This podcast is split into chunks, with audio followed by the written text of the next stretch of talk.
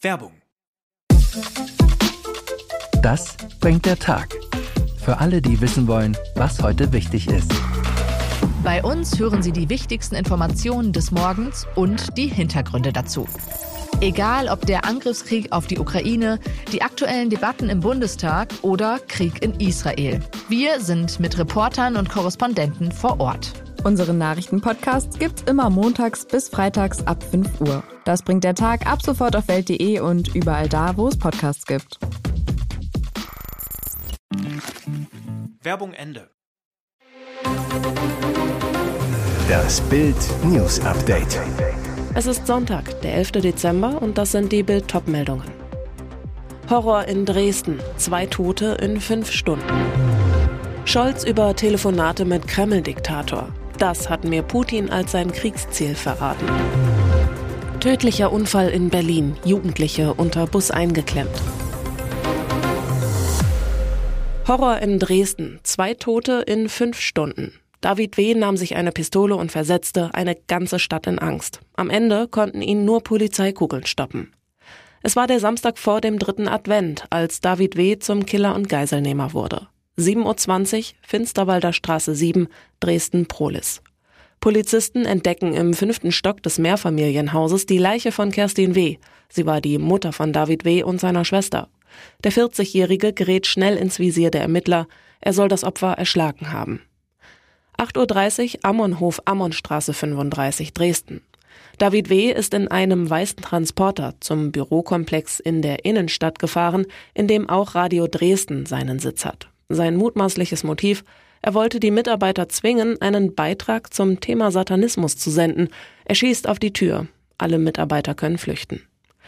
9.20 Uhr Altmarktgalerie Dresden. David W. ist in das einen Kilometer entfernte Einkaufszentrum gerast, das neben dem Striezelmarkt liegt. Er verschanzt sich im Untergeschoss, nimmt eine Drogerieleiterin als Geisel. Er hat einen Jungen dabei. Nach BAMs Informationen soll er zur Familie gehören. Um 12 Uhr ist der Zugriff. Die SEK-Beamten schießen auf W. Wenig später ist er tot. Sprecher Thomas Geithner. In unserer Obhut befinden sich zwei Personen. Frau und Kind seien unverletzt geblieben. Scholz über Telefonate mit Kreml-Diktator. Das hat mir Putin als sein Kriegsziel verraten. Offen wie selten hat Bundeskanzler Olaf Scholz über seine Telefonate mit Kreml-Diktator Wladimir Putin gesprochen. Der Kanzler dämpfte beim Bürgerdialog in Potsdam die Hoffnungen, der Kriegstreiber könne in seinem brutalen Feldzug gegen die Ukraine zum Einlenken bewegt werden, denn Putin habe gegenüber Scholz am Telefon immer wieder über sein Kriegsziel gesprochen, an dem der Aggressor offenbar unverdrossen festhält. Scholz Immer wenn ich mit Putin spreche, sagt er auch sehr genau, es geht ihm genau darum, etwas zu erobern. Er will einfach einen Teil des ukrainischen Territoriums erobern mit Gewalt. Die russische Führung habe schon früher ein brutales Vorgehen gezeigt, etwa in Syrien oder Tschetschenien, wo sie ein ganzes Land ausradiert hat. Es gebe bei Putin keine Zurückhaltung. Dennoch will Scholz auch weiterhin zum Kanzlertelefon greifen. Man müsse trotz aller Differenzen immer wieder mit dem Diktator sprechen. Grund, Scholz wolle überprüfen, ob es seitens Putin Änderungen bezüglich der Ukraine gebe. EU-Politikerin suspendiert. Kaeli soll Säcke voll Geld gebunkert haben. Die Vizepräsidentin des EU-Parlaments Eva Kaeli wurde nach ihrer Festnahme suspendiert. Parlamentspräsidentin Roberta Metzola entzog der griechischen Abgeordneten mit sofortiger Wirkung alle Befugnisse, Pflichten und Aufgaben als ihre Stellvertreterin. Insgesamt gab es in dem Fall am Freitag 16 Durchsuchungen in Brüssel. Die Fahnder stellten Datenträger, Smartphones und Bargeld in Höhe von rund 600.000 Euro sicher. Die belgische Zeitung Lecco berichtet, dass mehrere Säcke voller Geldscheine in Kaelis Wohnung gefunden wurden. Auch bei ihrem Vater soll viel Bargeld entdeckt worden sein. Hintergrund Kaeli und vier weitere Verdächtige waren am Freitag in Brüssel im Zuge von Ermittlungen zu einer Korruptionsaffäre im EU-Parlament festgenommen worden. Bei den Ermittlungen geht es laut Staatsanwaltschaft um eine mutmaßliche kriminelle Organisation sowie Vorwürfe der bandenmäßigen Korruption und Geldwäsche. Nach Bekanntwerden der Korruptionsvorwürfe forderten mehrere EU-Politiker Kaelis Rücktritt. Berlin. Schwerer Unfall am Samstagabend in der Hauptstadt. Ein Doppeldeckerbus erfasste zwei Jugendliche. Die junge Fußgängerin, 15, wurde bei dem Unfall getötet, ein weiterer Teenager schwer verletzt. Das bestätigte ein Sprecher der Polizei am Abend auf Bildanfrage. Die Begleitperson der 15-Jährigen wurde lebensgefährlich verletzt, kam ins Krankenhaus. Zu dem Unfall kam es in der Lenorenstraße im Bezirk Steglitz-Zehlendorf. Gegen 18.45 Uhr wurde die Feuerwehr zur Unfallstelle alarmiert. Der Bus der Linie M82 hatte zwei Jugendliche erfasst. Sie wurden unter dem tonnenschweren Fahrzeug eingeklemmt. Ein Problem, die chronische Überlastung der Berliner Feuerwehr und der Rettungssanitäter. Feuerwehrsprecher Rolf Erbe.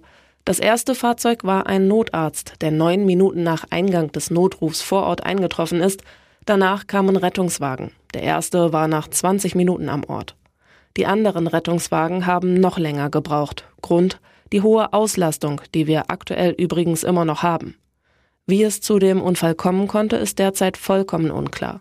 Nahe der Unfallstelle befindet sich eine Fußgängerampel, wie es von Rettungskräften hieß. Weil er ihn auf die Bank setzte, Ronaldos Freundin geht auf Portugal-Trainer los.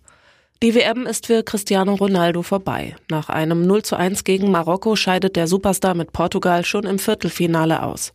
Taten und hilflos muss er 51 Minuten von der Bank zuschauen, ehe ihn Trainer Fernando Santos einwechselt. Da ist das letztlich entscheidende Gegentor schon gefallen. Gar nicht eingreifen kann Ronaldos Freundin Georgina Rodriguez, die auf der Tribüne mitfiebert und ihrem Ärger über die Nichtberücksichtigung ihres Lebensgefährten nach dem Schlusspfiff bei Instagram ordentlich Luft macht. Heute hat dein Freund und Trainer falsch entschieden, der Freund, für den du so viele Worte der Bewunderung und des Respekts übrig hast, leitet die Argentinierin ihren Post ein. Er hat gesehen, dass sich alles verändert hat, als du ins Spiel gekommen bist, aber da war es schon zu spät. Dann wird Georgina deutlich. Man sollte den besten Spieler der Welt und damit die mächtigste Waffe, die man hat, nicht unterschätzen. Eine klare Kritik an der Aufstellung des Portugal-Trainers. Und jetzt weitere wichtige Meldungen des Tages vom Bild Newsdesk. Die größte WM-Sensation aller Zeiten ist perfekt. Marokko steht als erstes afrikanisches Team der WM-Geschichte im Halbfinale. Gegen Portugal gibt es einen 1 zu 0 Sieg. Der goldene Siegtreffer fällt ausgerechnet nach einem großen Torwartbock. Portugal-Keeper Diogo Costa fliegt in der 42. Minute an einer Flanke von Atiyat Allah vorbei. Stürmer Andy Siri ist vorher am Ball und köpft ein. Superstar Cristiano Ronaldo muss zu Beginn wieder auf die Bank. Während der Portugal-Hymne müssen die Co-Trainer und Betreuer etliche Fotografen verscheuchen.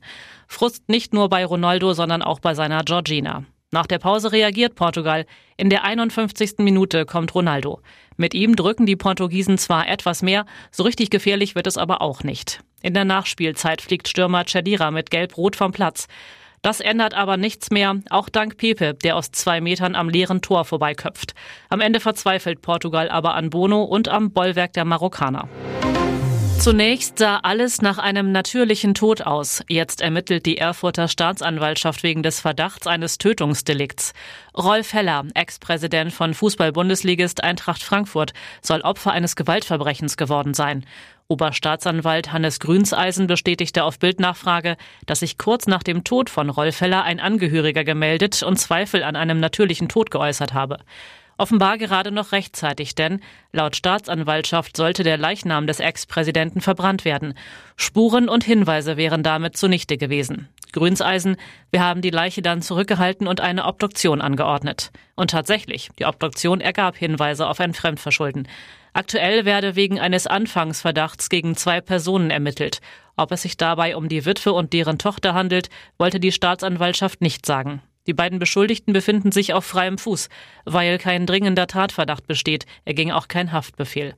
Oliver Heller, Sohn des Ex-Präsidenten von Eintracht Frankfurt, erklärte auf Bildnachfrage, dass die Familie die aktuelle Entwicklung nicht kommentieren und die weiteren Ermittlungen der Staatsanwaltschaft abwarten möchte.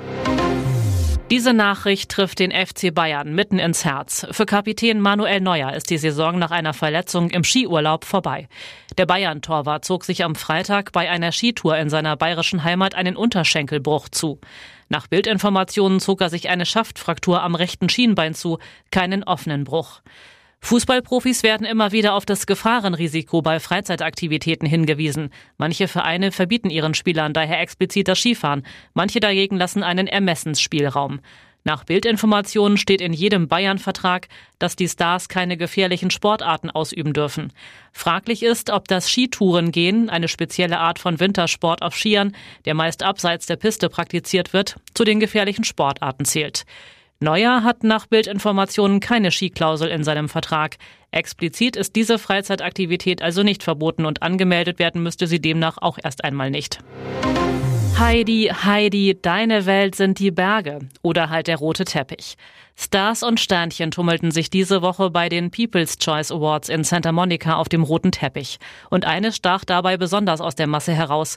Unser Topmodel Heidi Klum. Diesmal nicht wegen ihres Outfits. Die Modelmama wurde kurzerhand von Laverne Cox, die für E-Entertainment unterwegs war, abgefangen. Dabei fiel das Gespräch natürlich auf America's Got Talent. Für die amerikanische Version vom Supertalent sitzt Heidi Klum in der Jury, wurde an dem Abend für einen Award nominiert. Die Frage aller Fragen, welches Talent das Model selbst eigentlich beim Supertalent präsentieren würde. Und Heidis Antwort kam wie aus der Pistole geschossen. Ich würde jodeln und dabei Frikadellen machen. Bitte, was? Heidi flötet weiter. Ich liebe es zu jodeln. Und es wäre nicht Heidi, wenn sie nicht mitten auf dem roten Teppich genau davon eine Kostprobe abliefern würde. Kurzerhand jodelte sie lautstark los. Und alle Augen waren schnurstracks auf sie gerichtet. Heidi lacht, Laverne Cox war einfach nur begeistert und alle anderen Teppichbesucher verwundert.